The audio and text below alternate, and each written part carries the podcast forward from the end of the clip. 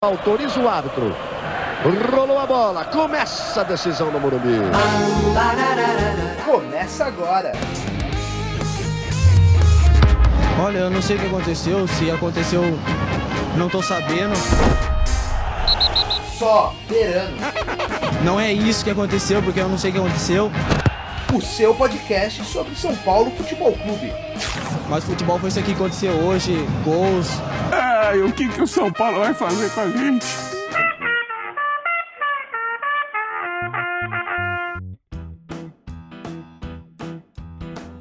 Salvem o tricolor paulista, começando mais um Só Berano, o seu podcast sobre o São Paulo Futebol Clube. E estamos aqui com nossos queridíssimos amigos Vitor Rodrigues e Felipe Rocha. E, né, já antecipar as desculpas, né? Nos ausentamos por uma semana, mas é porque, afinal de contas, a gente tem que meio que seguir o padrão do São Paulo, que é não ter padrão. Então a gente tá sem padrão também. Então, as sinceras desculpas por não termos dado as caras, ou melhor, as vozes na semana passada. Estamos aqui essa semana novamente. E já vamos aproveitar e fazer o pacotão, né? Porque foi, fizemos uma dobradinha, Grêmio e Inter. Os dois jogos foram lamentáveis, mas antes de mais nada, muito boa tarde, bom dia, boa noite, boa madrugada, meus queridos amigos. Boa tarde, bom dia, boa noite, boa alvorada pra quem ouve a gente aí. É isso, né? A gente pode copiar essas, essa abertura do, de todos os programas, acho que uns, uns dois programas para trás e uns programas no começo do ano também, porque é sempre a, a mesma tônica, né? É, chega jogador, sai jogador, chega técnico, sai técnico e a gente continua jogando mal, né? Jogando, quer dizer, não jogando mal, né? Não conseguindo jogar. Mas é isso aí. Muito boa tarde, bom dia, boa noite aí galera. Senhor Rodrigues, fala Dênia. E olha só, minha alegria tá sendo por enquanto só o time feminino, viu? O time feminino só tá me dando alegria por enquanto. Um título e na semifinal do Paulista 2019. Não, mas a gente vai chegar lá no futebol feminino. Vamos por partes, né? Vamos fazer como como como fazem a... Eu só quero trazer já felicidade para vocês. Vocês vão vir já bem irritados, então já vou trazendo um pouquinho de, de felicidade para vocês. Ah, então, mas a gente vai, vai, vamos fazer que nem como funciona a estrutura de um jornal, sabe? Que o jornal começa com as tragédias e termina com, com as coisas boas. Então vamos deixar as coisas que ainda valem a pena usar o nome do São Paulo e falar do São Paulo que estão indo bem, a gente deixa pro final e vamos, vamos, vamos bater no jogo. É... Bom, a gente, tem, a gente tem os principais vilões, né? Antes de mais nada também, outra coisa que é chover no molhado. Volpe, ok, é o único que tá regular ainda e tá, evitou alguns vexames maiores. É, mas fora isso, Cuca do céu Cuca parece que ele não se desfaz do esquema de forma alguma, ele quer tá sempre naquele mesmo esquema tático, forçando a situação, improvisando o lisieiro de armador, sabe? Coisas que não dão para entender. É, o Cuca tem uma bronca, parece que ele tem uma bronca pessoal com os jogadores, né? Porque ele prefere botar o Hudson, que tá sem ritmo de jogo, porque tá muito tempo no banco, do que botar o Luan, que tava jogando e a gente já sabe que joga bem. E fora todo, né? o açougue de sempre, que a gente já falou em outros programas, a gente cansou de bater no açougue, que tá todo mundo quebrado e a gente tem desfalque. Mas vamos, vamos por partes, né? Então, os vilões do jogo. Hudson e Cuca, é isso? Ah, cara, você falar que o, que o time perdeu por culpa de um jogador é, é meio complicado. Mas o, o Hudson, cara, é, não tenho nem muito o que falar dele, acho que já falei muito dele aqui, velho. Pra mim sempre foi um cara ruim, limitado, é, não acerta um passe, tipo... Ele tem a função dele lá de, de roubar a bola. Quando ele consegue roubar, né, quando ele não dá bote errado, e... Mas é tomar e passar para adversário. E, puta, o pênalti dele. Ah, cara. É, muita gente achou que não foi e tal, mas. Cara... Mas o que pesou mais no lance do pênalti é a sequência, né? Porque a falta foi ele que fez. Ele fez a falta é. e depois ele fez o pênalti na barreira da falta que ele mesmo cometeu. Falta desnecessária. Então, foi, tipo, ele, foi uma sequência de lambanças dele ali, sabe? Ele perdeu todas as, todas as corridas, as divididas. Tava visivelmente fora de ritmo. Não, mas isso aí é o normal dele. É um, é um cara que corre errado, né? Ele. Você pode ver toda vez que ele tá em campo, São Paulo toma um gol, ele que é o volante ali que que é o cara que serve para proteger, ele nunca tá na jogada, ele sempre tá correndo atrás. Ele sempre aparece no, no VT correndo atrás do, do, do, do, atacante adversário. Mas é, a, o, o, jogo do São Paulo contra o Grêmio o São Paulo contra o Inter foi basicamente a mesma coisa que vem acontecendo aí já. Foi o São Paulo contra o, o Vasco, São Paulo contra o, o essas três, quatro. Até contra o Ceará mesmo a gente ganhou, só que. É, não, eu ia falar exatamente isso. Eu ia usar o Ceará como exemplo. A gente ganhou, mas não foi nada de encher os olhos. Não, não é. São os mesmos problemas. É, parece que o time não treina. É, não, até, tipo, treina, deve treinar, mas não. Foi o que você falou, o Cuca morrer abraçado com o esquema, o time não tem variação de jogo. É, se, se a, a, gente não tem o, o, meia responsável por criar, o Cuca tentou pôr o Daniel Alves, disse que não é a característica do Daniel Alves. Né? O, o, Daniel Alves se destaca quando ele pega a bola de, de frente, vem da direita pro meio e, e, vem do jogo de frente, né? Ele não é um cara cerebral para pegar a bola de costas, é, tomar chute no tornozelo do zagueiro e, e pensar o jogo. Mas é, é, é, o mesmo desenho, cara. Você marcou a saída de bola de São Paulo, marcou o, os dois volantes ali, acabou. É, aí a gente vive na dependência do, do Anderson Martins e do, do Arboleda darem um lançamento com ponta, disputar de cabeça com o lateral ali e, e seja o que Deus quiser. E, e eu acho que é, é, isso é consciente do Cuca, né? Tanto que ele tirou o Bruno Alves, que era o, o jogador mais regular do, do São Paulo, junto com o Volpe, para pôr o Anderson Martins, que vira e mexe e dá uma, uma espinafrada aí no, no meio do jogo. Não sei o que vocês acham. É, que esse é outro ponto, né? Do lance do, do porquê que o, o Bruno Alves que tava, tava sendo excelente zagueiro, super seguro, sabe? Quase não fazia falta, desarme, um monte de desarme, o caralho a quatro, e aí simplesmente o cara ficou suspenso um jogo e nunca mais voltou, sabe? Foi comprar cigarro e nunca mais voltou. Aí de repente tá o Anderson Martins lá com a justificativa de que sai jogando melhor com o pé. Não, sair jogando pro Cuca hum. nesse caso é lançar, dar o bico pra frente ali, né? Porque não é nem lançamento, é um bico. Porque essa bola, se você vai jogar essa bola, abrir essa bola cruzada ponta, do zagueiro pro ponta, você tem que jogar nas costas do lateral, que é pro ponta pegar velocidade, não é pro ponta disputar de cabeça com, com o lateral com o zagueiro. E, e é isso, você marcou o, o, o Tietchan, nem o Tietchan nem o Lisieiro são os caras para pensarem o jogo também, né? É, a característica dos dois são aparecer como elemento surpresa, né? Chegar de frente também.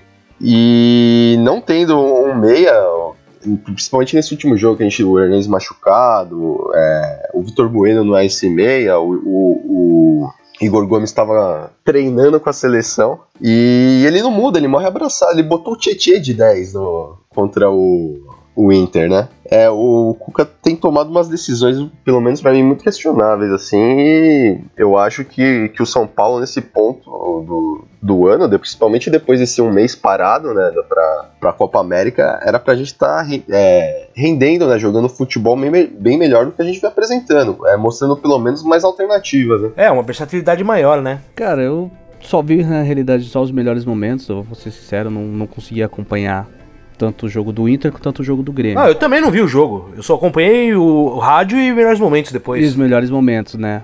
Tá. Uh, vendo esse, esse, posicionamento do, do Rodrigues aí, questão do, de, é, dos jogadores realmente, de não ter uma. De, de transformar o Tietê e o Lisiero em, em, em, armadores e na realidade eles serem realmente é, a surpresa do, do, lá na frente do, do São Paulo. É, é, eu, eu, eu tava tentando querer pensar em defender o Cuca, mas dessa forma não. Que mais eu tava vendo também aquela questão, deixa eu ver aqui, que eu tava com aberto. Nossa, tem muita coisa aberta aqui. Eu tava querendo ver aqui, tipo, o que, que ele poderia ter colocado, cara, nessa posição. Não tem ninguém para fazer esse, esse pensamento ali, essa, essa, esse meio de criação. Mesmo não. Então, mas aí é justamente o lance que o, que o Rod tava falando agora.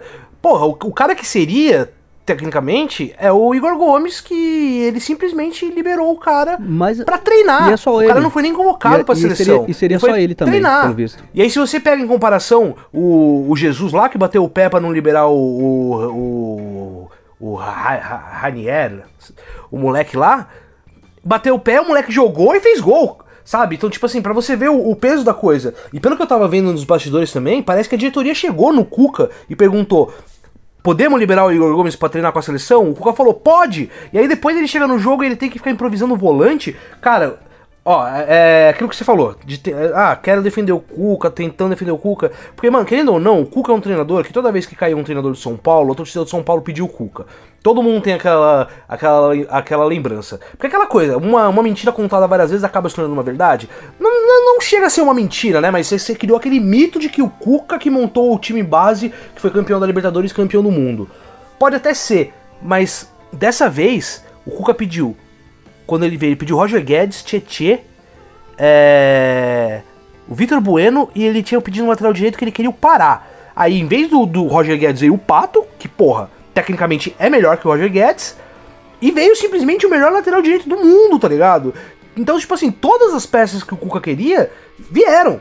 É diferente dos casos de treinadores passados, tipo o Balsa, que o time foi desmontado no meio do caminho, o Osório, que o time foi desmontado, o Rogério, que o time foi desmontado. O cara tá com, tá, com, tá com os jogadores ali. Ok, a gente tem o ponto departamento médico, que tem uma caralhada de negro no departamento médico. Mas, porra, trocou outro dia lá o Calazans do, do, do, do Flu. O cara não é avançado, sabe? Tipo, não jogou até hoje. Tá. hum, Eu, eu já tô pegando bronca do cu, cara. Não vou falar pra pedir a cabeça do cara, porque eu sou contra isso, né? Acho que, tipo, esse lance do futebol brasileiro do imediatismo é uma bosta. Mas, assim, que tá foda defender, tá foda. Vou falar a verdade, tá foda de defender o Cuca, é uma pena. Mas é, eu ainda continuo com aquela lembrança do Cuca campeão, até com, com, com ah, o nosso adversário, né? O principais do Palmeiras. E eu imagino que, cara, pode ter alguma. Eu acredito em milagre ainda, cara. Eu tento ver um lado positivo pra ver se vai encontrar realmente uma solução Cuca, mesmo sendo teimoso isso daquele jeito. Como agora nos próximos jogos é jogo pra se recuperar, que é jogo contra CSA, Botafogo e Goiás. Teoricamente são jogos mais tranquilos e vai estar com um retorno de provavelmente vai ter retorno de jogadores, principalmente re- jogadores lá na frente. É, então volta uma turma toda. O Anthony que poderia até que até um tempo desse a gente eu ah, tava, tava távamos criticando ele, uma porque ah, tá, o cara tá com problemas pessoais, tá isso e aquilo, né, um monte de coisa. E de repente na seleção o cara pintou e bordou. Pode voltar de repente agora, ah, pá, beleza, já passou aquela vibe da cabeça meio meio aérea e ficar mais focado. E nesses três jogos aí a gente conseguiu uma boa uns bons nove pontos, né, pelo menos. Pelo menos conseguiu uns nove pontos aí, ó. Que isso daí são só vitórias. É, o, o Anthony é um moleque de 18 anos, cara. Ele vai, vai oscilar mesmo. Começou bem e agora tá, tá vindo do- de um tempo aí de. tá em baixa, não vem jogando tão bem, foi expulso no, contra o Grêmio e tal. Mas falando do Cuca, é, o Cuca foi o cara que montou o, o time campeão de, de 2005. Aquele elenco foi ele que montou e, e a gente sempre frisou que ele é um bom é, montador de elenco, né? Só que isso daí aconteceu 15 anos atrás, né? Desde então o futebol mudou e, a gente tá vendo aí um, mon- monte de exemplos de, de treinadores que no passado foram vitoriosos, tiveram sucesso e só que os caras pararam no tempo, né? Não sei se é o caso do Cuca. O Cuca fez bom trabalho no, no Galo em 2013, fez é, foi campeão agora com o, o Palmeiras, tem dois anos aí, dois, três anos no, no brasileiro. Só que ah, o maior problema que, que eu vejo é a, a não alterna, é, a gente não tem alternativas né, de, de jogo, né? É, é sempre o mesmo esquema, que nem era com o Dorival, que também morreu abraçado com, com o, o 4-2-3-1, e é o, o que está acontecendo com o Cuca agora. É, a gente ficou muito tempo, até a chegada do Jadson, acho, sem o camisa 10, né? E era todo ano a pauta, ah, o São Paulo não tem camisa 10, não, sei o quê. Mas a gente tinha alternativa de jogo, né? É, se você não tem o 10 cerebral, você tem que criar é, formas de. De se, não, se não tem quem pense o jogo, é, aposta na velocidade, é, jogar pelos lados, faz um, sei lá, um 4-4-2 e, e explora as laterais. Só que você precisa criar meios de, de conseguir fazer o gol, né? O São Paulo passa. O São Paulo faz três jogos que, que não faz um gol. O São Paulo não conseguiu fazer gol no, no time C do Grêmio, no time C do Inter e no Vasco, que, que perde para todo mundo. É, tem, tem alguma coisa acontecendo aí. É, contra o Vasco tomou um baile ali naquela defesa lá com aqueles jogadores rápidos do, do Vasco. Isso então, tem que realmente lembrar. Ah, mas aí. E aí o mesmo, o mesmo Vasco que apanha pro Bahia. Sim, e foi, foi o que eu falei. O, o Vasco não tem o meia cerebral. Tem o Bruno Cheddar. Que, que, que, não jogou contra a gente. É, só que, pelo menos naquele jogo, o, o Pofechou ele encontrou uma alternativa. Que, que foi essa que, que, o, que o Felipe acabou de falar. Jogadores rápidos pelas laterais. Tudo jogo na lateral, nas costas dos, dos nossos laterais. E e é isso, cara. Quando você não, não tem a peça que você quer, você tem que dar um jeito de. de criar alternativa, né? Senão, pô, eu gosto de jogar com meia. Não tenho meia, vou, vou pôr um volante ali pra ser o meia, vou pôr um lateral pra ser o meia cerebral. Aí é complicado, né, cara? É, aí é o lance de você mudar o esquema para você se adequar, adequar com aquilo que você tem para jogar, né? Outra coisa que, além do Cuca morrer abraçado com os esquemas e não querer mudar de forma alguma tem um lance que me irrita muito, é que muitas vezes ele, ele queima duas substituições para arrumar uma que ele fez que deu errado. Que tipo, porra, velho, isso me tira do sério. E a minha mina, minha mina Karina, que, que é palmeirense, tava conversando com ela, ela concordou porque ela falou que ele fazia a mesma bosta no Palmeiras. De ele mexer errado e ele tinha que queimar duas substituições para para arrumar a cagada que ele tinha feito. E o lance de que parece que ele cria bronca com o jogador, cara. Parece que ele cria umas broncas ali e ele para simplesmente de escalar os caras e e força umas coisas que não faz sentido, porque eu ainda não consigo entender. O Luan não tá jogando, o Bruno Alves no banco. Não, não faz sentido para mim, sabe? É, que a gente não, não perdeu do Inter e não, não de, e deixou de ganhar do Grêmio por causa do, do Anderson Martins. É, não, não, não teve nada durante esses jogos que, que você pudesse falar que a gente não, não conseguiu resultados melhores por causa dele mas o, o, Bruno Alves vinha sendo o jogador mais regular, né? E o, o papel do zagueiro é defender. Se ele quer o, o Anderson Martins porque ele é, joga melhor com o pé, ajuda na saída de bola, é justamente por isso, porque quando o, o, os nossos meias ali são, são marcados, sobra pro zagueiro é, começar a jogada, né? O, o, o, que não, pelo menos durante é, essa passagem do Cuca aí não tá dando certo, né? Vamos seguindo o jogo aqui, né? E assim, nem só de desilusões. Quer dizer, não sabemos ainda, né? Se não é uma desilusão. Mas a notícia boa pro, pro time é que provavelmente tem oito reforços voltando, né? A galera machucada já treinou, é, a galera da seleção tá voltando, e aí provavelmente o Cuca vai poder contar com 100% dos caras. E bom, né, já que a gente tá falando de da, dos caras que estão voltando da lesão, é falar aquilo ali que, tipo, mano, é estranho porque, sabe, antigamente o clube exemplo tal, que a galera vê se O próprio Kardec, né? Que a gente estava comentando antes de, de, começar a gravar. O Kardec estava se tratando no, no, no Refs de São Paulo.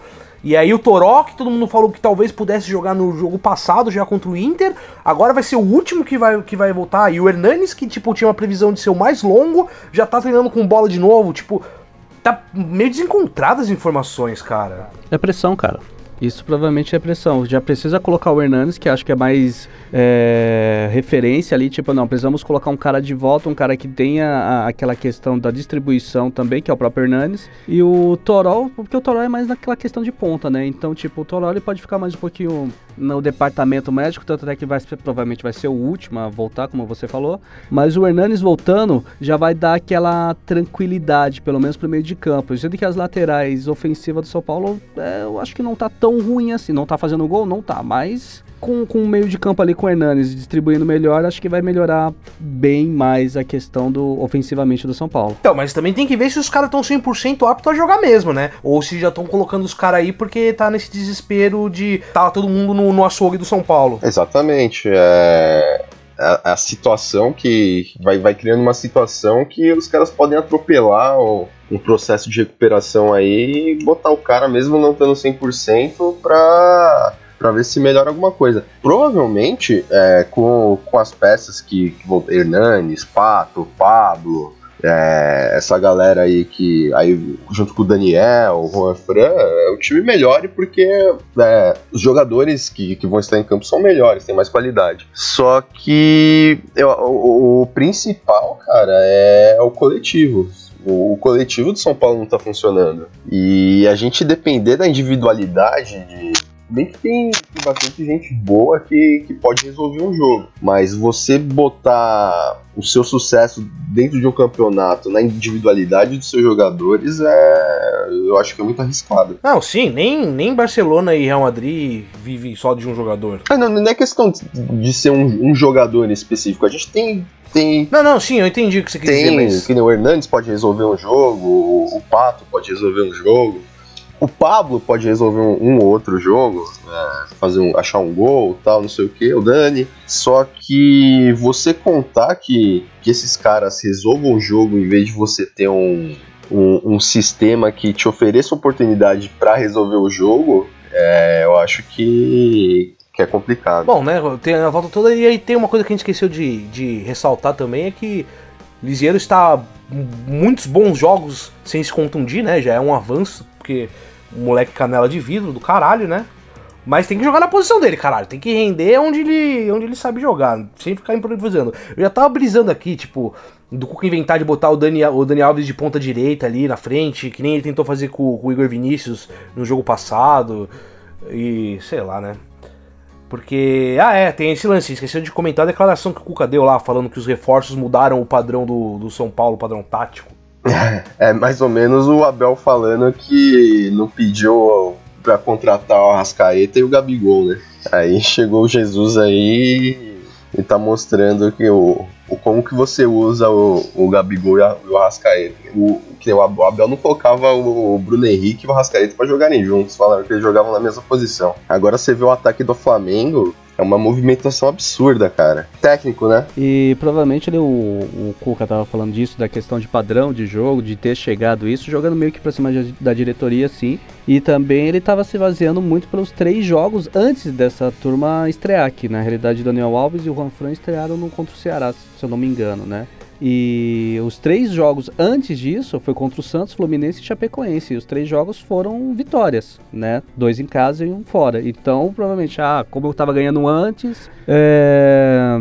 eu tava já num esquema tático, tava montando bonitinho, tava seguindo um, um projeto que eu já tinha feito, já tava tudo bonitinho. Pronto, aí entrou esses dois caras, eu fui obrigado a ter que colocar esses dois caras porque vocês contrataram e modificou todo o meu, meu, meu, meu plano de jogo, né? Além disso, ainda teve come, começou a ter os, o, as expulsões e, o, e as lesões dos atacantes. Então isso daí vai influenciando uma atrás da outra, cara é, realmente acho que até entendi o porquê que o Cuca falou isso. Que mais jogar para cima das contratações é, é, tirar toda, tá tirando muita responsabilidade dele de encontrar é, opções, encontrar é, táticas novas, encontrar é, outras formas de, de pelo menos não perder. Só que se fosse o Zé da esquina e o Manuel da padaria que tivessem chegado e, e você falasse que o time perdeu um pouco de, de padrão, é até compreensível. Só que chegou o melhor lateral direito do. considerado o melhor lateral direito do mundo. E,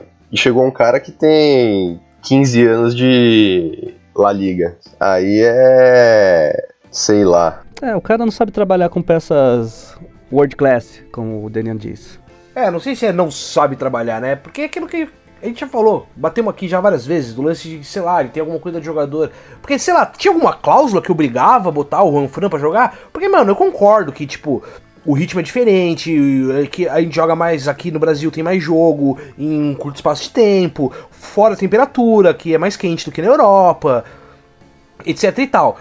E então, tipo assim, o Ron Fran vai demorar, ele demora um pouco mais para se adaptar mesmo. E já que o Igor Gomes estava jogando, o Igor Gomes não, o Igor Vinícius estava jogando bem e tudo mais, Deixa o moleque ali, ué. Deixa o Juanfran fazendo sombra pro moleque, deixa o moleque jogando. Quando você vê que o cara entrou em forma para valer, aí você bota o cara para jogar. Aí você chegar e forçar botando o cara para jogar, para depois ficar justificando que mudou o padrão por causa disso, é muito João sem bracice, tá ligado? É muito querer tirar a culpa. Porque, mano, é isso. Os caras não, cara, os cara não tiveram, não tiveram pré-temporada.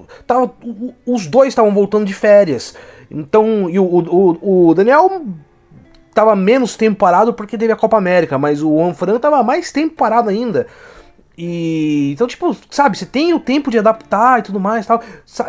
Acredito eu que se tipo chegasse e falasse, ó, precisa adaptar os caras, precisa de um tempo mais para treinar, vamos fazer um mês com uma, pré, uma mini pré-temporada específico pros caras e tudo mais, a torcida não ia cobrar, não ia ficar enchendo o saco e pedindo para ficar para botar os caras logo, sabe? Porque se ia entender isso. E se o Igor, o Igor Vinícius estava correspondendo ali na lateral direita, beleza. Mas aí, tipo, você forçar a situação e aí depois justificar, ah, mudou o padrão por causa disso, é para mim é, tipo, muito querer tirar o dele da reta. Mas eu não vejo que, o, que a entrada do Juan Fran ali na lateral direita tenha mexido alguma coisa no, no padrão do time. É, em nenhum momento no, nos jogos. É, me pareceu alguma coisa próxima disso. Eu acho que o, o problema do, do padrão aí é mais o, o, Daniel Alves fazer uma posição que ele nunca fez na vida dele e, e querer que ele corresponda assim logo de cara, cara. E, e uma posição que não é a característica dele também, né? É, eu, eu acho que o, o que mais interfere aí é isso daí.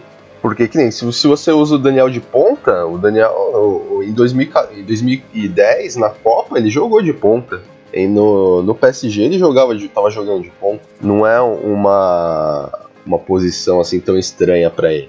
Agora, você por ele de, de camisa 10 cerebral ali para pensar o jogo, aí eu concordo que você mexe no padrão do time, porque é um jogador ali que não tem intimidade com a posição, tentando fazer uma posição que é crucial pro, pro seu momento ofensivo ali, né? É, é a engrenagem que precisa girar para fazer a máquina toda funcionar, né? É, exatamente. É... Bom, já falamos das possíveis voltas, já descascamos o Cuca. E então vamos falar das coisas boas, né? Bom, porque para quem não sabe, o São Paulo tá se reforçando em outros esportes, além do futebol feminino, né? Que a gente vai falar daqui a pouquinho. Calma, Felipe, se segura daqui a pouquinho. Mas antes, só passar uma rapidinha aqui que o Zé Roberto, o grande Zé Roberto, campeão olímpico, medalhista olímpico com a seleção feminina de vôlei, ele é o novo treinador do São Paulo feminino. São Paulino Zé Roberto, né? Fechou uma parceria com o Barueri, né? Agora é Barueri São Paulo. É... O São Paulo vai treinar, vai continuar treinando com a sede lá em Barueri. E o Zé Roberto agora é o nosso novo treinador. Por enquanto, mas por enquanto ele não assume, porque, para variar, né? O São Paulo sempre contratando pessoas que vão servir a seleção depois. o Zé tá com a seleção feminina fazendo a Copa do Mundo, né? Que é meio que um preparatório para as Olimpíadas. O Zé vai ainda até as Olimpíadas e depois das Olimpíadas ele abandona a seleção, abandona entre aspas, né? Tipo, ele meio que se aposenta da seleção brasileira e vai ficar exclusivamente treinando o São Paulo feminino de vôlei. E agora Felipe vai falar um pouco mais porque estamos na semifinal do Campeonato Paulista Feminino. Eliminamos o Palmeiras. Não era bem um mata-mata, né? Mas quase como se fosse um mata-mata, porque foi um jogo chave. Quem ganhasse passaria. Ganhamos do Palmeiras. Então, aí Palmeiras, freguês no feminino, freguês no sub-20, freguês no masculino. Mas enfim, estamos na semifinal com as meninas e Felipe, tem mais informações pra gente. Vamos lá. São Paulo e Palmeiras realmente foi assim, os 15 primeiros minutos foi um jogo bem pegado pro lado do Palmeiras. O Palmeiras estava atacando muito mais, estava buscando o um resultado, que era uma coisa bem estranha, porque o Palmeiras na realidade ele só precisava de um empate para garantir a vaga. Mas no caso ele continuou quis ir para cima, não, vamos, vamos conseguir o um resultado melhor. Só que com isso acabou abrindo espaços, né? Uh, mesmo assim, o São Paulo não conseguia, as, nos primeiros 15 minutos, furar a defesa, encontrar um espaço interessante para o time em cima do time do Palmeiras. Após uma parada técnica, houve praticamente uma pane, uma pane no time do Palmeiras inteiro. É, em, quatro, é, em torno de 10 minutos saíram os dois gols do São Paulo. É, assistências de Valéria para Otília e da Valéria também para Jaqueline, 2 a 0 e passamos para a semifinal do Paulista Feminino. Agora vamos pegar o Santos no dia, deixa eu confirmar, no dia 14, sábado agora no Pacaembu, às 11 horas. Quem quiser tiver afim lá, aproveita, sabadão, provavelmente vai fazer um sol bacana lá. E vamos torcer pelas meninas, cara. Vamos torcer pelas meninas que, olha só, esse ano já conseguimos um título da Série A2 do Brasileirão e estamos buscando também mais esse título da Série do Paulista Feminino. É, as meninas são ultimamente a única coisa que tá dando orgulho aí pra gente, né? Pois é, né? Pelo menos, pelo menos no futebol feminino a gente tá tendo algum orgulho da, de falar São Paulo e das coisas do São Paulo e tudo mais. Porque. O, basque, o basquete também, o basquete perdeu a final lá da, da, da Série B da, da NBB, mas a gente no, no tapetão conseguiu subir, né, pra NBB. Tapetão não, né? Tapetão é um modo de dizer. A gente comprou a, uma franquia lá e conseguimos nosso lugar na, na NBB. É, inclusive perdeu, perdeu ontem, né? Mas tudo bem. então o basquete não tá dando tantas alegrias assim, né? Então a gente ainda tem. As meninas, cara, as meninas tricolor. Não, não sempre fizeram piadinha do Bambi e tudo mais. Então, tipo, é as meninas que estão fazendo a força do São Paulo, cara. As meninas no futebol. E se tudo der certo, se, se não for uma zica, se for uma zica restrita só ao time de futebol que tá sem aca por causa daquela diretoria nojenta e todos aqueles erros que a gente vem acompanhando todos os anos, mas que o Zé Roberto não seja contaminado por isso e que consiga ter um time campeão no vôlei também. É, eu acho que é. Porque se você for ver, as meninas, é, as categorias de base sempre estão tendo resultados satisfatórios, né? Eu acho que quanto menos contato ali com a barra funda, mais é o. O, melhor é o desempenho esportivo, né? É, pode ser. O problema tá na barra funda, né? Por causa dos nossos vizinhos verdes. é... Bom, vocês têm mais alguma coisa para falar? Acho que é isso.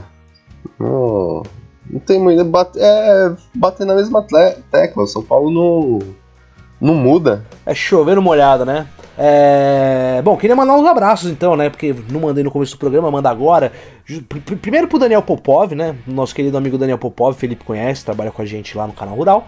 Porque ele chorou, falou que oh, não manda abraço pros amigos. Foi aniversário dele semana passada. Eu falei que eu não ia falar em que momento do programa eu ia mandar um abraço, porque eu, eu vou testá-lo, ver se ele vai ouvir o programa até o final. Então, como a gente tá mandando um abraço aqui no final, ele só vai receber o abraço se ele ouvir o programa até o fim.